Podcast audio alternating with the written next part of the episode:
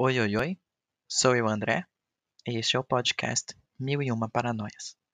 Este é um espaço para conversar e se inspirar através das minhas experiências de amigos e conhecidos, e todos aqueles que querem compartilhar um pouco de suas paranoias, trazendo o que somos e o que nos reconecta à vida.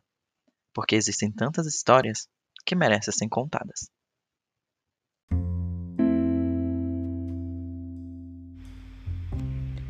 Eu gosto de café. E gosto de meninos. Sim, você me escutou bem. Gosto das duas coisas, e uma não tem nada a ver com a outra, mas gosto das duas. Tenho certeza que você não deu muita importância ao primeiro. Talvez sim, se você gosta de café. Mas a segunda pode ter chamado um pouco mais a sua atenção. Há muitas coisas de que gosto que fazem parte do meu dia a dia. Mas esta pode ser a mais controversa de todas. De repente, você percebe da forma mais simples e natural que existem sentimentos, exatamente como o café. Essa sensação de paz quando você simplesmente descobre que gosta e aceita. Nada mais. Parece uma coisa simples, mas o impacto que tem em sua vida não é tão simples quanto causado por uma xícara de café. Primeiro, você tem que descobrir.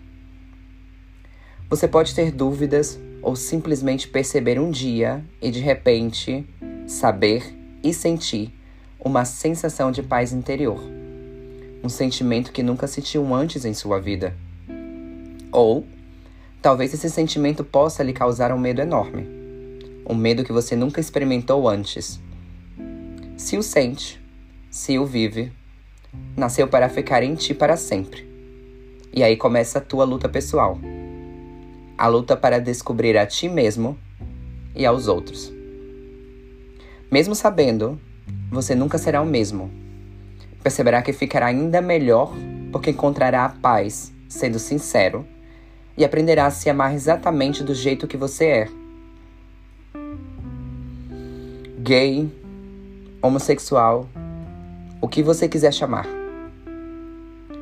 Mas se eles me chamam de bicha ou algum adjetivo horrível, não dou atenção a eles. Sinto muito. Não me sinto ligado a isso.